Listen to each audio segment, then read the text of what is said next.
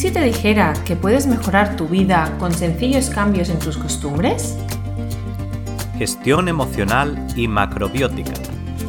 El podcast de los inconformistas responsables. Por Daniel Mayor y Patricia Sánchez. Desde 2010, mejorando la vida de miles de personas. Muy buenas, bienvenidas y bienvenidos a un nuevo episodio de el podcast Gestión Emocional y Macrobiótica, como siempre con, con todos vosotros y con todas vosotras. Patricia Sánchez, ¿qué tal? ¿Cómo estás? Hola. y un servidor de ustedes, Daniel Mayor. Y hoy eh, seguimos un poco con lo que empezamos el episodio pasado. Vamos a hacer algún temita un poco más personal y como la entrevista fue hacia mí el, el episodio pasado, y vamos a saber un poquito más sobre Patricia y vamos a preguntarle algunas cositas para conocerla un poquito mejor. ¿Qué te parece, Patricia? Pues aquí estoy preparadísima. Bueno, para compartir. Perfecto. Pues mira, eh, voy a empezar por lo más obvio, entre comillas, ¿no? ¿Qué es, qué es lo que te motivó a, estudiar, a aprender sobre psicología? ¿Qué es lo que te dio la chispa para empezar a, conocerte más sobre el, sobre el tema de la psicología? Pues muy buena, mira, esto creo que no lo he contado nunca, así que con esto que me preguntas lo voy a, lo voy a compartir. Eh, yo la verdad es que de, pues de muy pequeñita me preocupaban un montón las cosas y la verdad es que sufría bastante, ¿no?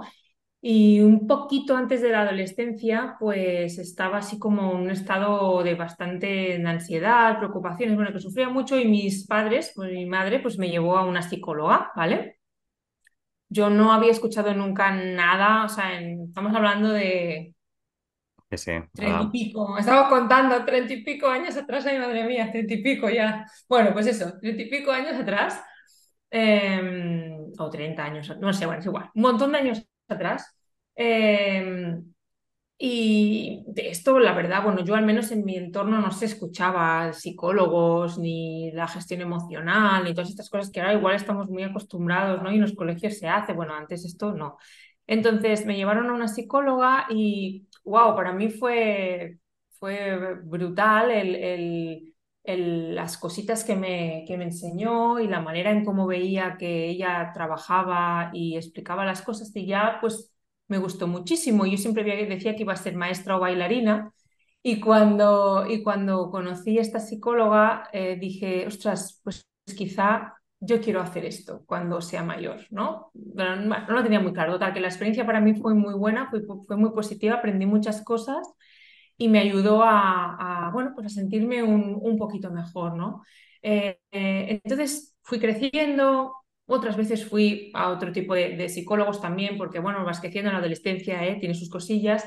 Entonces, pues fui yendo pues, pues, para, pues para aprender, aprender a gestionarme, aprender a todo esto. Y además me he dado cuenta que en realidad yo tenía una sensibilidad muy alta, era capaz de conectar muy bien con los demás, yo veía el mundo de una manera pues que no es la manera más habitual en lo que lo, lo veían las personas de mi alrededor y que además, pues, eh, no sé por qué, pues mis amigos, mis amigas y demás, eh, siempre yo era la persona en la que venían pues a llorarme, ¿no?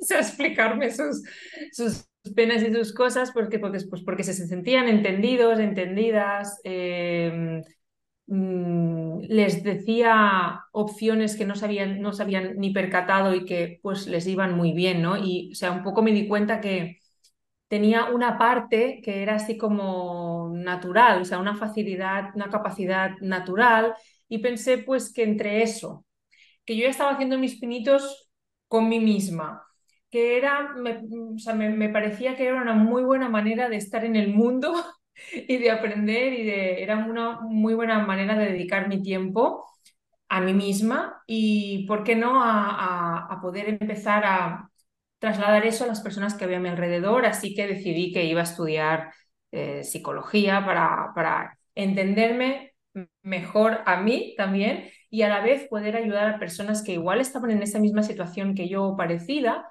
y pensaban que no existía otra manera de vivir, pero, pero sí existía. Y así es como pues eh, estudié psicología, eh, obviamente con, con muchas cositas por aprender todavía, pero ahí empecé yo a, a estudiar, a, estudiar psicología, que creo que es lo que me has preguntado. No sé si, me has, no sé si quieres que explique hasta, hasta cómo llegué a, a dedicarme a ello o... Tú misma. Te lo ibas a preguntar después. O sea Pues estudié, estudié psicología y bueno, en, en, esas épocas de estudiantes tuve alguna que otra crisis de ansiedad. Bueno, no llegó bien bien a crisis, pues sí, tuve una crisis de ansiedad, lo otro no, no llegaron, pero sí tenía como unos niveles de ansiedad eh, muy elevados, una autoestima, bueno, eh, ahí que hacía sus aguas y bueno, o sea, tenía cositas a nivel de gestión emocional y de limitantes, de limitaciones de creencias y pensamientos, pues que me boicoteaban bastante. Y entonces, pues aparte de estudiar psicología, de hacer mis propias, eh, o sea, mis propias, hacer psicoterapia, también em, empecé a leer mucho, bueno, un poquito antes, eso empecé en la adolescencia, a leer mucho sobre crecimiento personal, sobre psicología, sobre lo que ahora se llamaría despertar de la conciencia, o sea, sobre en definitiva, otras maneras de ver, de ver el mundo, de ver las cosas y de, y de gestionar. Y aquello me sigue y me fascinaba, o sea, me encantaba, podía estar hablando y puedo estar hablando horas y horas sobre estos temas, eh, es lo mío, es lo que me va. Y yo veía en mí misma cómo iba soltando capas de pesadez, ¿vale?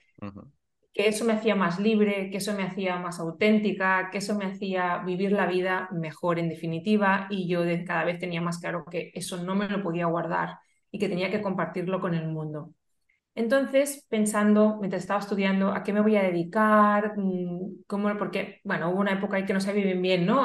Sí, psicología, pero ¿dónde? Porque la psicología es súper amplia, ¿no? Que no sé si va a ser en la parte clínica, o sea, en uno a uno con las personas y voy a empezar con los niños, porque yo pensé en ese momento, es el primer eslabón, es decir, ahí es donde empezamos a construir muchas nuestra personalidad y muchas heridas, ¿no? Y donde tendremos, tenemos que gestionar bien todo eso, así que voy a empezar por ayudar a los niños y adolescentes a, a que eso no sigan acarreando hacia su edad adulta, ¿vale? Estuve bastantes años trabajando en, con niños, adolescentes y sus familias, un montón de años, no me acuerdo ahora. Eh, yo empecé a dedicarme a todo esto profesionalmente en 2010 y me encantaba, me lo pasaba muy bien, disfrutaba un montón y llegó el momento en el que yo me convertí en mamá, fui madre. Ese fue un momento que eso sí lo he explicado más de una vez, que fue un momento de inflexión en mi vida importante eh, yo tuve un embarazo buenísimo, tuve un parto bueno, pero el posparto me metió de bofetadas por, por todos lados a nivel emocional y también con alguna complicación que tuvimos. Eh, y bueno, mi hijo no era un bebé fácil, era un bebé sano, pero no era un bebé fácil. Todas las personas que han tenido un bebé en esta línea me entienden perfectamente, las que no es difícil de entender, pero bueno, es, eh, fue, fue muy complicado a nivel personal, sobre todo ese cambio de, de chip, de vida, y de tanta demanda y de, bueno, de, tantas cosas que, que, yo tuve que afrontar ahí.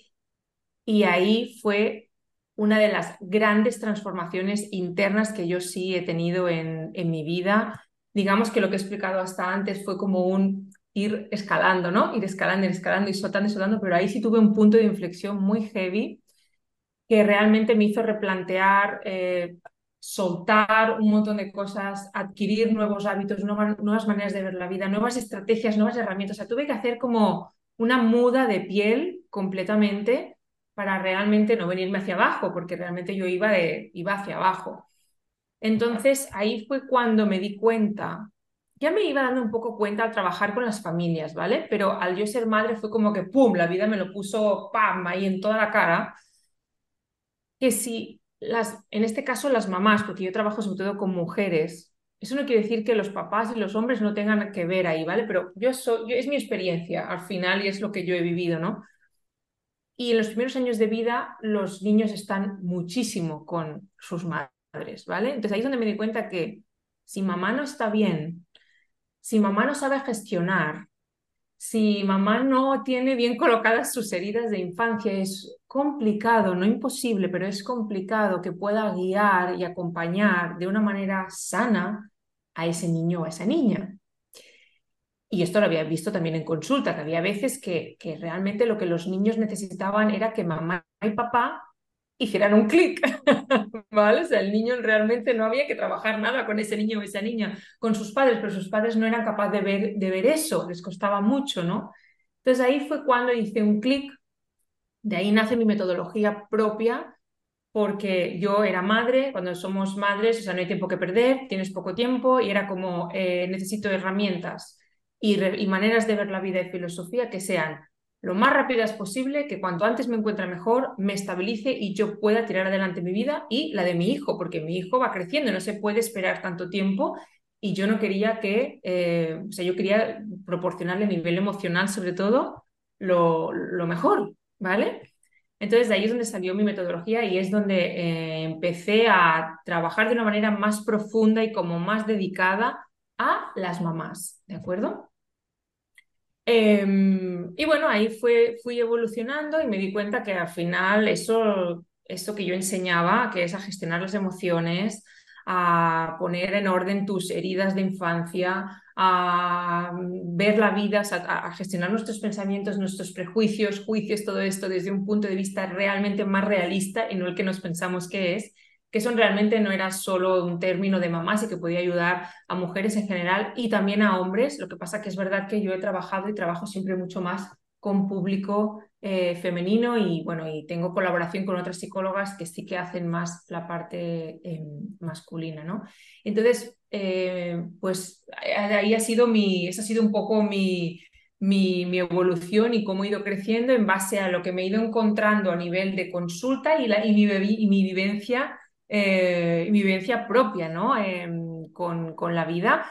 Y, y, al final un poquito lo que yo persigo es, en definitiva, ya sé que puede, sé que suena muy utópico y probablemente lo sea, pero bueno, por algún sitio hemos de empezar. Y yo creo que eh, trabajarse a uno mismo y, y intentar ser la mejor versión de ti, es decir, intentar sacar lo mejor de ti, lo más bueno de ti, no intentar ser nadie, sino intentar sacar lo mejor de ti y compartir eso mejor de ti con los de tu alrededor, sean tus hijos, sean tu pareja, sea tu madre, sea quien sea, es una manera muy buena que tenemos de, convertir este mundo en un mundo mucho, bueno, en un mundo mejor, ¿no? Entonces, bueno, ese sería a lo mejor el, el, el objetivo eh, final que, que, persigo. Y cuando me lo preguntan, digo, bueno, yo al final es que quiero que la gente sea feliz y viva tranquila, porque se puede y con perdón, pero hay muchas personas que viven amargadas y van amargadas eh, y no saben cómo salir de ahí y les parece súper complicado y, no es tan complicado. Entonces,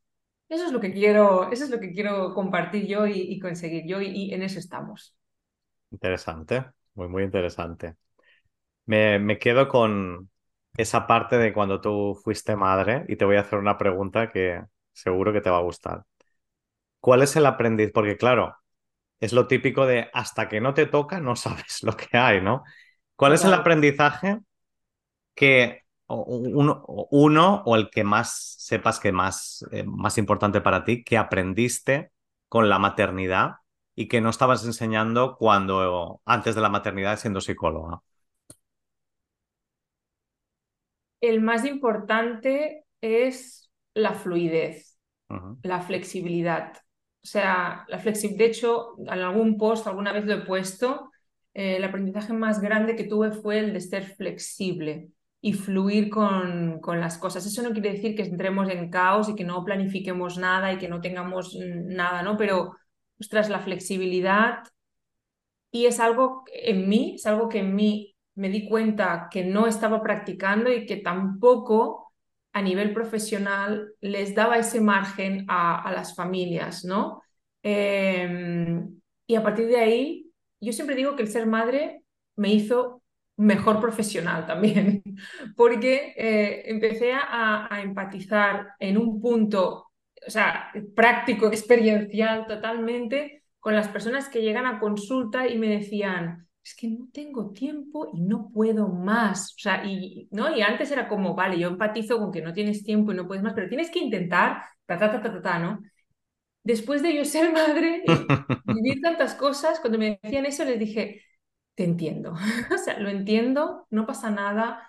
Eh, me ha pasado, lo he vivido, así que bueno, vamos a ver cómo podemos hacer alguna cosita que te saque de este punto y sí lo puedas hacer y no te, no te me estreses y no te me satures más. Y ese nivel, hasta que no lo vives, es muy, es muy complicado. Eh, bueno, quizá haya alguien que, que sin tener la experiencia lo, lo, pueda, lo, lo, pueda, mm, lo, pueda vivir, ¿eh? pero yo, que yo venía de ser cuadriculadita, de las cosas en su sitio, ordenaditas, ¿no? Un poquito de, de control, eh, con tendencias perfeccionistas, ¿vale? Esta, esta era yo. Pues claro, todo esto, porque mm, ni perfeccionismo, ni perfeccionismo, ni todo, ni todo es control, porque al principio todo es caos, y como no flexibilices y te adaptes, o sea, te, te partes por dentro, tienes que flexibilizar, porque yo me acordaré siempre, para explicar una anécdota, me acordaré siempre, mi, mi primer hijo, eh, que ahora ya tiene 10, años, acaba de hacer 10 años, eh, era bebé, y claro, de bebé de verdad que fue, aquello fue un, bueno, si se, lo, preguntas a mi marido, verás lo que te dice, porque los dos lo vivimos bastante, bastante desde el caos, ¿vale? Pero de verdad agradezco mucho estas experiencias porque eh, sin eso hubiera sido muy complicado que yo viera esta otra manera y que fuera capaz de valorarlo además, ¿no? Entonces me acuerdo perfectamente un miércoles, eh, no sé si eran las seis o las, serían las siete de la tarde más o menos o así, paseando por, con, el cochecito, ¿no? Y, y, mi marido y mi hijo nació en, en verano, es de julio. O sería agosto, septiembre, no, no sé, hacía buen tiempo. La gente estaba en las terrazas con gente, ¿no? Y yo le dije a mi marido, nos vamos a sentar en la terraza. El niño estaba tranquilo, era como que todo estaba bien. Me dijo, ay, pero ya vendremos el viernes o el sábado, ¿no? Le dije, no, no, no, nos vamos a sentar hoy miércoles, porque no sabemos ni siquiera dentro de media hora qué, va a pasar. Así que como ahora todo está tranquilo y está bien, nos vamos a sentar ahora, vamos a disfrutarlo y ya veremos. Y eso que a lo mejor a ti, pues ya lo hacías y te era súper normal, para mí no, y fíjate, para mi marido tampoco, éramos entre semana, no sé qué, el fin de semana, no sé cuántos, y muchas cosas así. Yo me acuerdo que a la pediatra una de las primeras cosas que le pregunté fue, pero ¿me puedes decir un horario o una pauta a seguir para la alimentación de mi hijo? Porque con eso de a demanda, ¿qué narices era? O sea, ¿qué me estás contando cuando me dijeron, no es a demanda? Y yo, pero es que a veces es a la hora, o a las tres horas. O, claro, mi marido y yo estábamos como, por Dios, pero dinos una pauta a seguir. Y me dijo, no hay pautas. Es que no existen pautas. Y eso recuerdo en ese momento que me, para que entendáis un poco, ¿no? Eh, cómo estaba yo mentalmente, ¿no? O sea, me, eso me, me, cayó como un jarro de agua fría, o sea, ¿cómo que no hay una pauta? Perdona, o sea, yo necesito un, una estructura, no había estructura. Eso me enseñó mucho, uh -huh. mucho, y ahora de verdad no tengo mucha estructura, y realmente disfruto mucho no teniendo esa estructura. Soy planificada, soy organizada, pero fluyo muchísimo más y de verdad eso es una liberación y se vive muy bien. Y eso se lo tengo que agradecer a mi hijo, que sin saberlo me lo, me lo enseñó eh, por la puerta grande. Directamente. No, no, hubo mejor aprendizaje, ¿no? Es, he aprendido muchas cosas, ¿vale? El, el hecho de, con el hecho de ser madre, pero esta creo que ha sido crucial y, y determinante. Interesante. Otro temita que creo que es interesante también. Puedes responderlo desde el punto de vista personal o desde el punto de vista experiencial, ¿vale? Vale. Eh, que creo que es interesante porque como estás hablando de madres, estás hablando de emociones y dices, no, bueno, los padres no mucho, pero sí que, que ¿qué piensas tú ahora mismo, eh, en la actualidad? Y por eso te digo, lo puedes responder personal o, o por tu experiencia con otras madres. Sí. ¿Qué papel ahora mismo están jugando los padres en, en, todo este, en toda esta historia? ¿no? De, ya, ya, yo te diría a lo mejor, ya no solo en la crianza, porque a lo mejor podemos, eh, me refiero en, en la familia, ¿sabes? Que, y, y, sobre todo el cambio que puede haber ocurrido desde nuestros padres, ¿no? ¿Qué, qué piensas que, que, ha cambiado y que, o, qué de, y, o qué debería cambiar también? No lo sé, si hay algo. ¿eh? A ver, yo creo, sí, eh, no sé si lo voy a mezclar personal, experiencial, pero yo te digo lo que, como yo lo veo, ¿no? Uh -huh. eh, creo que el, el un poco el papel o la función o el rol masculino eh, en las primeras etapas de crianza, cuando son bebés y hay todavía mucha demanda de, de, la madre o hay lactancia, hay lactancia o hay mucha demanda emocional de la madre, porque los primeros años, dos, tres, sobre todo los dos primeros años es muy mamá, mamá, mamá. Por lo general, hay excepciones, ¿vale? Pero por lo general es así. Entonces, el, el, la, la, la, madre realmente está como muy eh, sumergida en esa abstracción ¿no? que, que hacen los, los, los hijos y tiene poco o nada de tiempo para ella normalmente, estoy generalizando. Entonces, eh, aquí tenemos que funcionar como un equipo y, y estaría muy bien que los eh, compañeros pues hicieran un papel de, de, soporte y de sostén familiar, de apoyo a la... Porque es que hay, hay, hombres a veces que se sienten como muy desplazados ¿no? en, estos, en estos primeros años y, y, y, se lo toman como muy, como muy personal y, jolín, algunos lo sufren, lo sufren mucho, ¿no? Y no es un tema personal, es un tema de que en esos momentos tenemos que entender las necesidades emocionales que está teniendo ese bebé y las necesidades emocionales que está teniendo esa madre, ¿no? Entonces, cada uno tiene un papel y tiene un papel muy importante, porque si tú sostienes bien a esa madre emocionalmente, es decir, la entiendes, la comprendes, preparas la cena, que no tiene tiempo de prepararse, por ejemplo, o sostienes un ratito al bebé para que se pueda duchar, aunque esté llorando a grito pelado porque quiere ir con su madre, porque esto pasa, ¿vale? Entonces, pero tú sostienes eso sin tomártelo a pecho, sino entendiendo que es que es un vínculo muy fuerte que hay ahí y que va a cambiar y evoluciona con el tiempo. O sea, no, no es algo personal de a mí no me quiere o mi mujer ahora se ha olvidado de mí o todas estas cosas que si vamos un poquito más ahí, trasfondo es nuestro niño interior que sale ahí un poco herido de, Jolín, a mí no me estáis haciendo caso, me he quedado un poco desplazado. Y sí, efectos prácticos es un poquito así, pero, pero no con intención y no con, no sé cómo explicarlo, pero no es con ya pasan de ti, sino es que hay tal, eh, tal demanda y tal necesidad de atender ciertas cosas que no pueden atenderte en ese aspecto a ti, y, si, y hay hombres que esto lo entienden y saben eh, gestionarlo muy bien y saben ocupar su papel en la familia y todo fluye extremadamente bien cuando eso ocurre, cuando eso ocurre así, ¿no? Y después hay que entender también que luego se regulan las cosas, que los niños cada vez se van abriendo más a esa figura paterna, que las mamás también tenemos que empezar a abrir y favorecer ese, ese ese camino hacia la figura, hacia la figura paterna, porque a veces nosotras estamos tan en pum, pum, pum en ese rol que a veces no favorecemos que haya esa entrada paterna y es necesaria y es positiva y es buena también, ¿no?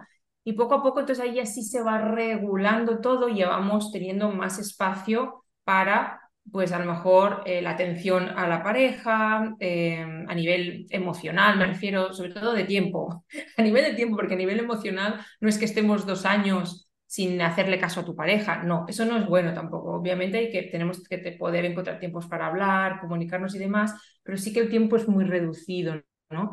Entonces, yo digo más a empezar a poder dedicarnos más tiempo pues de pareja, en momentos más de complicidad, todo esto, ¿no? Entonces, esto es un, es un, como un proceso que si lo vivimos de manera pues, natural, sin empezar a hacer distorsiones y está pasando esto porque no sé qué, sino empezamos a sentir un poquito, bueno, ¿qué, ¿qué, es lo que puedo hacer yo para favorecer la dinámica familiar? Porque ahora no somos pareja, somos familia, o sea, sí somos pareja, pero no solo somos pareja, sino que somos familia también.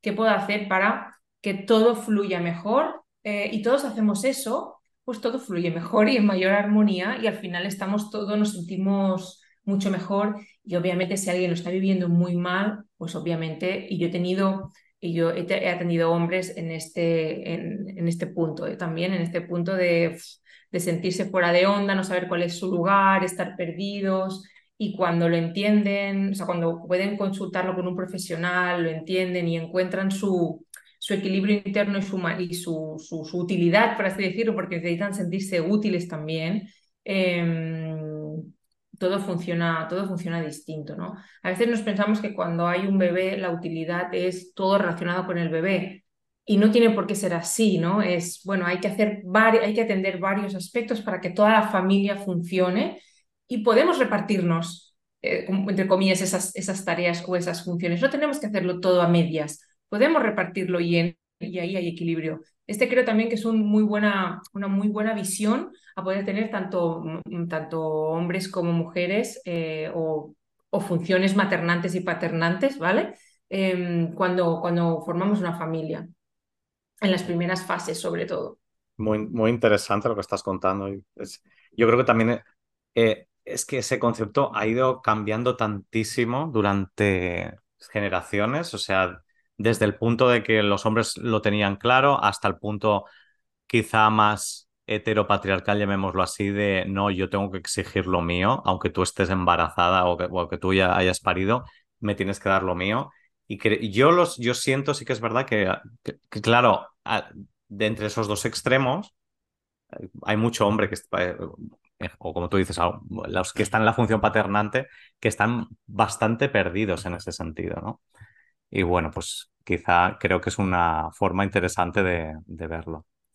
Que yo creo, Dani, que en nuestra, nuestras generaciones, ¿vale? Mm. Nuevas, estamos, esto lo, comentaba el otro día con una, con una paciente, no me acuerdo cómo vino el tema, pero claro, realmente no tenemos, la mayoría no tenemos referentes de estas nuevas maneras de maternar, o sea, de, la, de la actualidad de maternar y paternar, ni de crianza. Entonces, la mayoría no tenemos eh, esos referentes y los estamos creando, los estamos generando. Entonces, claro, hay momentos de pérdida total, de hacia dónde voy, de, esto no es ni lo que era, ni lo que veo, ni lo que esperaba, ni además es que no sé qué está bien, qué está mal, qué, es lo que representa. Y encima se me activan mis heridas internas, mi niño ahí que se sienta, mi niño interior y niña interior que se sienta abandonado, que se siente no querida, que se siente... ¡Buah! se nos mezclan un, montón, un montón de, emociones que, en ocasiones, jolín, nos cuesta mucho recolocar. Vale, venga, pues voy a cambiar de completamente, 180 grados. Venga. ¿Cuál ha sido en tu vida, toda tu vida, eh? El clic, el clic sabes que es este momento de, decir, ostras, he hecho cambio de, de pensamiento, ¿no? El clic que te haya hecho un cambio más fuerte en tu vida y que hayas dicho, ostras, mi, vida ha cambiado, pero diametralmente, con, con un clic que hayas hecho? Es que fue con la maternidad, o sea, es que el clic más grande, lo, eh, anteriormente había hecho alguno y posteriormente he hecho algunos, pero el más, el más gordo fue, fue ese, o sea, el más, eh, el más heavy eh, fue ese, la verdad. ¿Y, con, qué, con qué cambio de creencia dentro de la maternidad?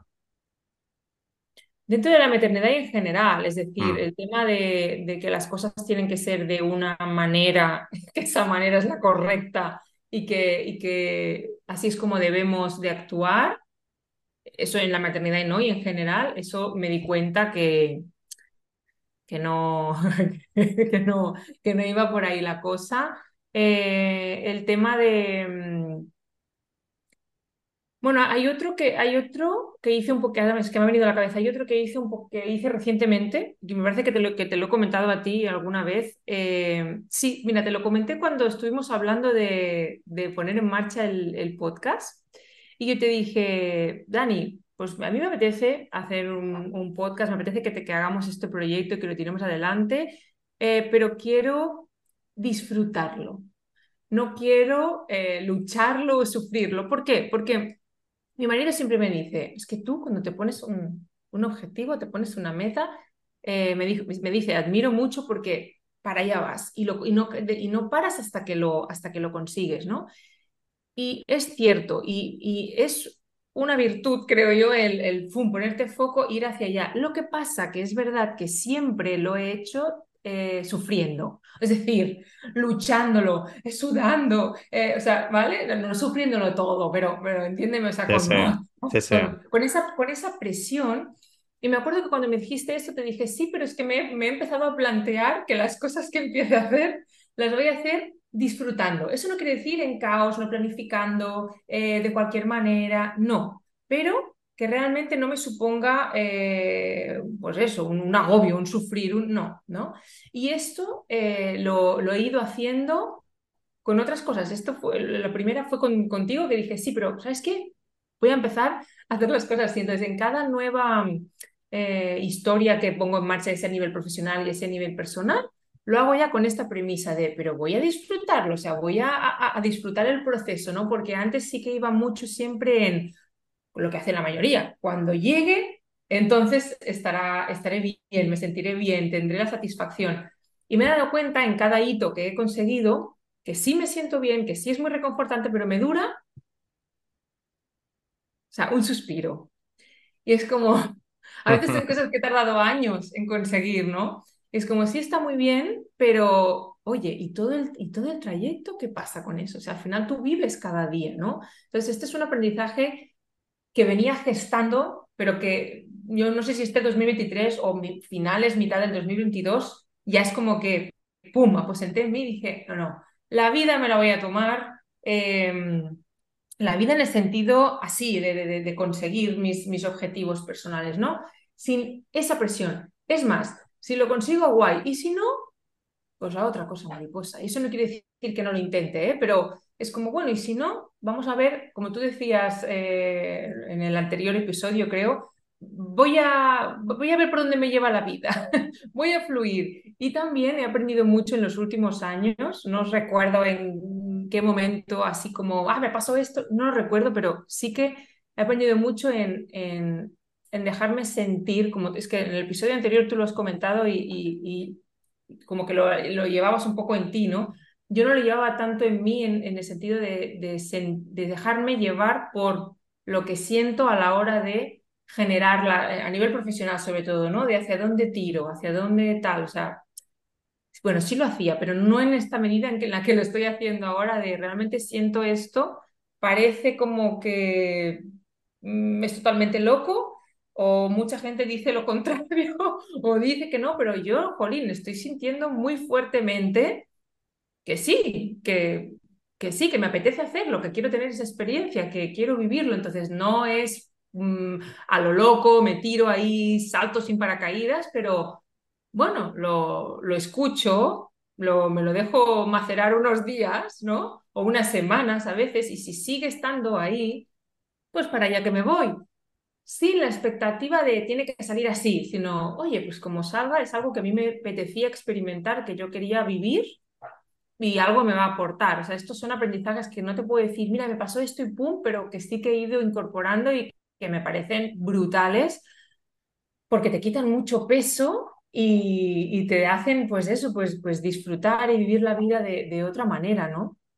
Y eso es lo que intento también compartir siempre pues por redes, por, con, mis pacientes, bueno, en todos los lugares, eh, me refiero en, en, programas o demás que, que, hago, eh, intento compartir este mensaje que sé que esta, esta manera de ver la vida al final, que sé que no es sencilla inicialmente, porque es súper reconfortante y liberador vivir así. Muy interesante. No, no, es así. Es, es, muy bueno, muy bueno. Y muy inspirador.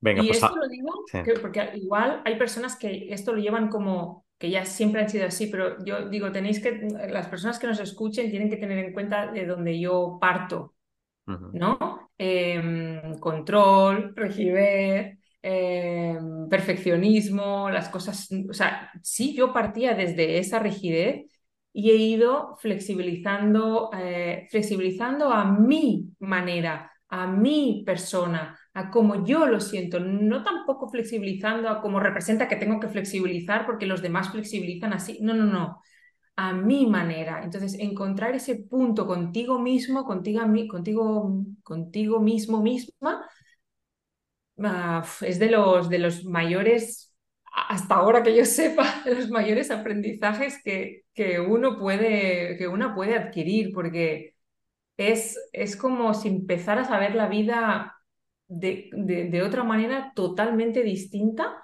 y, y, puedes vivirla con, no sé, con mucha más sencillez y, y mucha más satisfacción. Qué chulo, sí, sí, no, es que es así completamente. Me gustaría ahora que nos contaras ah, un poco para que la gente se ponga en contexto también.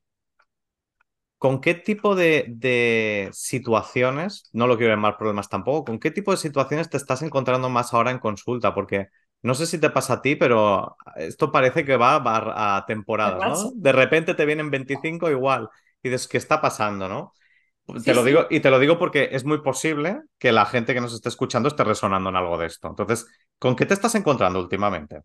Sí, sí, tal cual es así. Es como que hay, hay rachas de, viene mm. mucho de más o menos un tema, viene mucho de otro tema. Es así. Mira, con, con niños y mm, voy, voy, voy, por fases, ¿no? Con niños está viniendo muchos miedos muchos miedos, eh, inseguridades y tanto en, a niveles eh, de, yo qué sé, de, irse solos al lavabo de dormir solos, pero también de relaciones con los iguales. Eh, a nivel de relación con los iguales también está viniendo dificultades en, en esas áreas.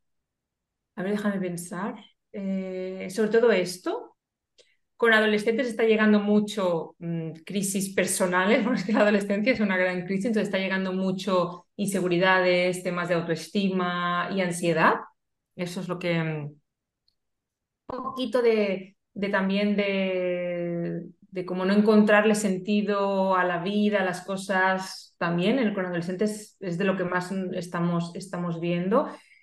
También, obviamente, y este es un, esto es siempre, o sea, esto no es ahora de esto, esto pasa siempre. Lo que más nos llega en adolescentes también es, pues, los que las familias ya no saben qué más hacer para ponerse de acuerdo, entenderse y demás. Esto es trending, trending de, de, consultas, tanto en adolescentes como con niños, ¿eh? de, bueno, hay pollo cada dos por tres y no sabemos cómo gestionar esto. Esto, esto siempre, esto es un, esto es un estándar, ¿vale? Pero últimamente pues está llegando mucho, mucha carga emocional y relacional. Y de hecho con adultos no varía mucho, ¿eh? o sea, con adultos está llegando mucha, mucha, mucho sentimiento de, de no disfrutar, de no estar disfrutando de la vida, de estar desaprovechando la vida, de, de, no, de, no, de no sentirse feliz y de no poder vivir tranquilas. Sobre todo, muchas muchas veces me dicen es que yo quiero vivir tranquila sea, quiero tener paz en mi día a día y no lo tengo.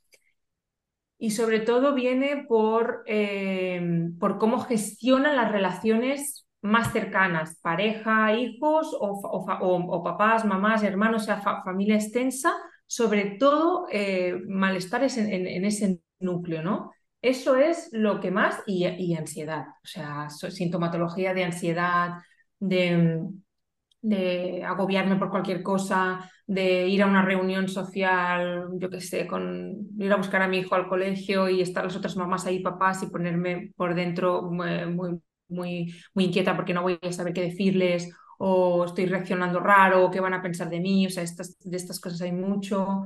Em, y de no poder hacer frente por esa ansiedad al día a día. O sea, eso es lo que más, y mucho trauma, ostras, últimamente está llegando mucho trauma también, es decir, eh, situaciones que hemos vivido en, en, la infancia y que, o, no tan infancia, ¿eh? y que no, y que les están, em, les están costando pues em, poner en orden, por así decirlo, y que no le interfiera en su día a día. Eso es lo que más estamos viendo mm, durante, yo qué sé, todo este 2023, seguramente desde antes, ¿eh? pero para ubicarme en, en, algún, en algún momento.